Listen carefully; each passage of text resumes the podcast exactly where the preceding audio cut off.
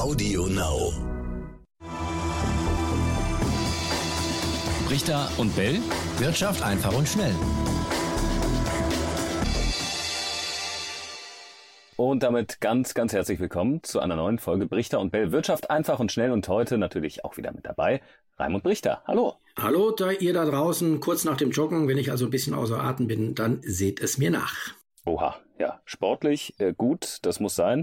Das Jahr geht zu Ende, Raimund. Unsere letzte Folge für 2020 und ich würde sagen, wir nutzen das mal, äh, um ein bisschen zurückzuschauen, was wir erlebt haben. Denn es war ja ziemlich spannend, ziemlich krass, was da passiert ist in 2020 und auch noch was da kommen wird. Aber ähm, veritablen Börsencrash haben wir gehabt. Eine umso erstaunlichere Erholung. Ich meine, du hast ja schon so ein paar Crash-Szenarien miterlebt. Wie ungewöhnlich war dieses Jahr aus deiner Sicht?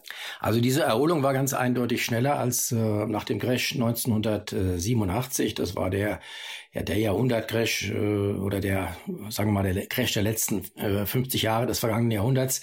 Ähm, da hat es ein bisschen länger gedauert, obwohl es da auch relativ rasch ging. Aber diesmal war es noch schneller. Es war eine tatsächliche V-förmige Erholung.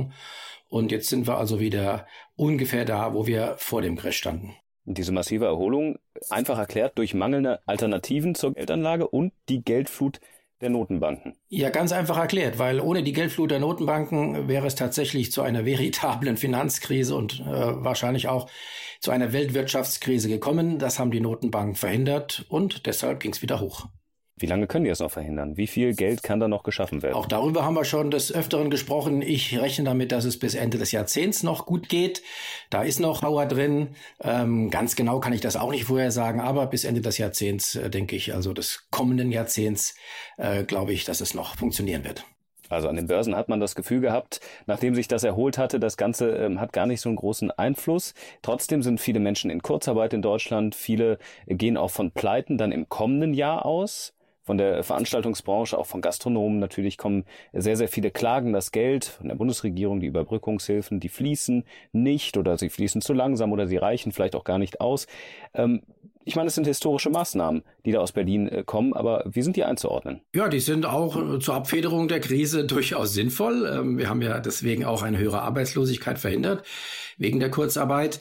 Ähm, man hat Pleiten verhindert, indem man gesagt hat, selbst wenn ihr nach äh, Wortlaut des Gesetzes pleite seid, also wenn ihr überschuldet seid oder wenn ihr tatsächlich ähm, illiquide seid, also zahlungsunfähig für den Augenblick, müsst ihr erstmal nicht Insolvenz anmelden. Das hat man jetzt etwas abgeschwächt. Bis Jahresende gilt nur noch die Überschuldung als Aufschub. Aber äh, trotzdem, das hat schon gewirkt. Jetzt müssen wir sehen, ob im nächsten Jahr dann die äh, Insolvenzen kräftig zunehmen. Der eine oder andere rechnet damit und wie dann die Notenbanken reagieren.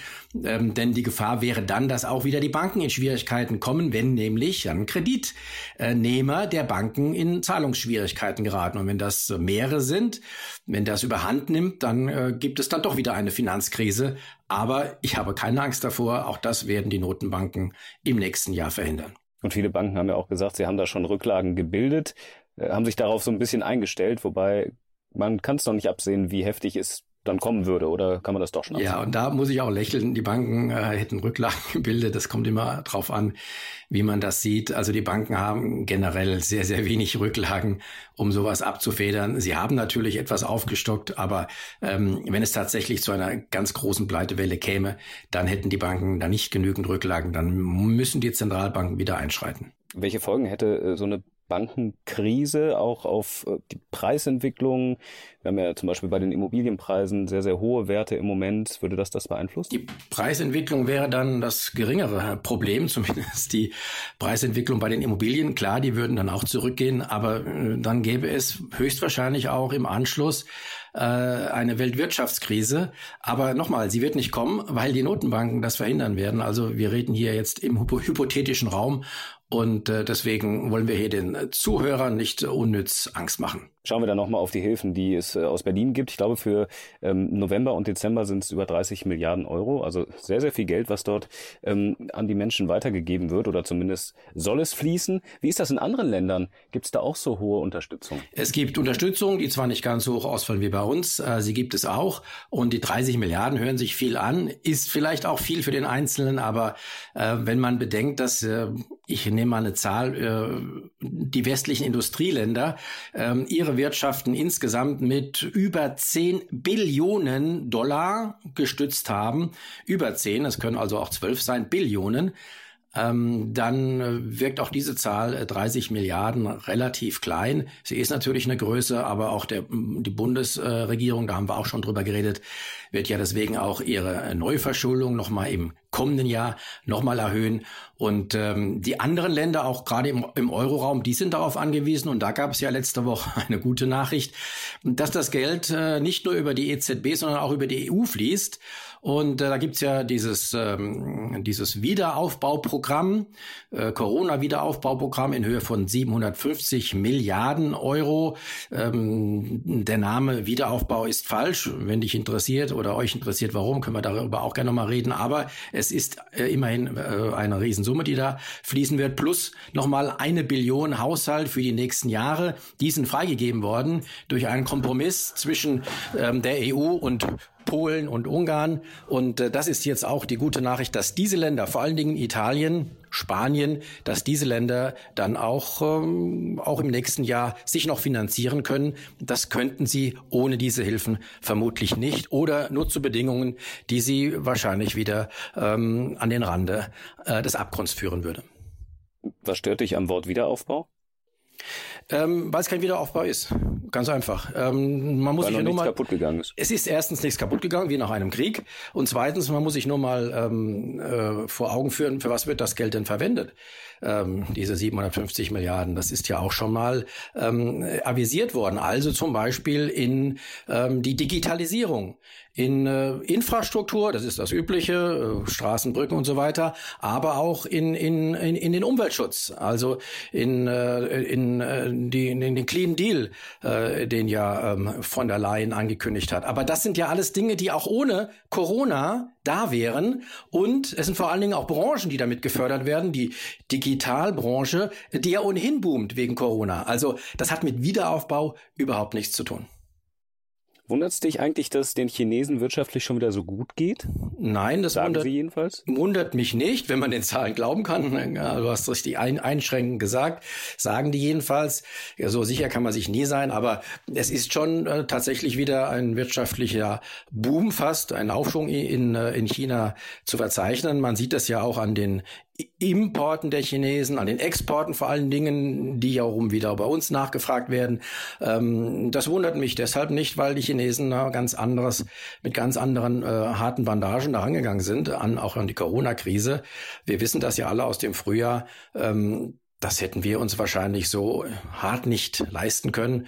Und deswegen kann man mit einem lachenden und einem meinen Auge nach China gucken. Auf jeden Fall ist das aber auch wichtig für die deutsche Wirtschaft, denn die deutsche Wirtschaft wiederum exportiert ja auch einen Großteil nach China und auch gerade Autofirmen machen äh, in China ja einen Großteil ihrer Umsätze und Gewinne. Und das ist also gut auch für, für Deutschland. Du hast für den DAX in diesem Jahr ein leichtes einstelliges Plus im Vergleich zu 2019 prognostiziert. Trotz Corona, wir hatten auch schon seitdem nochmal äh, darüber gesprochen, bleibst du dabei? Weil aktuell sieht es ja noch nicht danach aus, fehlen noch ein paar hundert Punkte.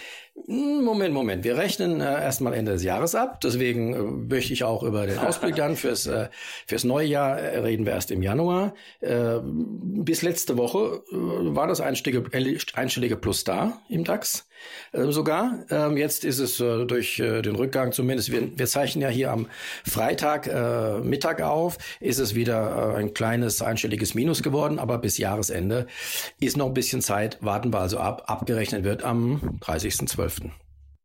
Trotz aller Lockdown-Bestrebungen, die da aktuell wieder in der Presse sind.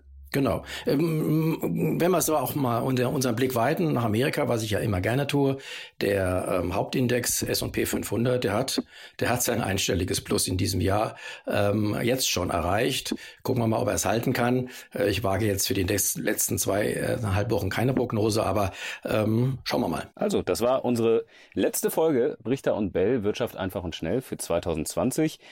Ganz lieben Dank an euch, dass ihr äh, so oft eingeschaltet habt und wie immer unsere E-Mail-Adresse brichter und bell.ntv.de. Wenn ihr Fragen, Anregungen, Themen auch für 2021 habt, schreibt uns gerne. Wir freuen uns und nehmen die natürlich dann in den kommenden Folgen wieder mit rein. Selbstverständlich. Und ihr habt jetzt vielleicht im äh, Corona-Lockdown und auch über die Weihnachtsfeiertage Zeit, euch mal darüber ein paar Gedanken zu machen. Also schickt uns vielleicht auch nur Weihnachtsgrüße. Wir wünschen euch frohe Weihnachten, guten Rutsch und ciao, ciao, bis ins nächste Jahr. Bis denne. Richter und Bell. Wirtschaft einfach und schnell.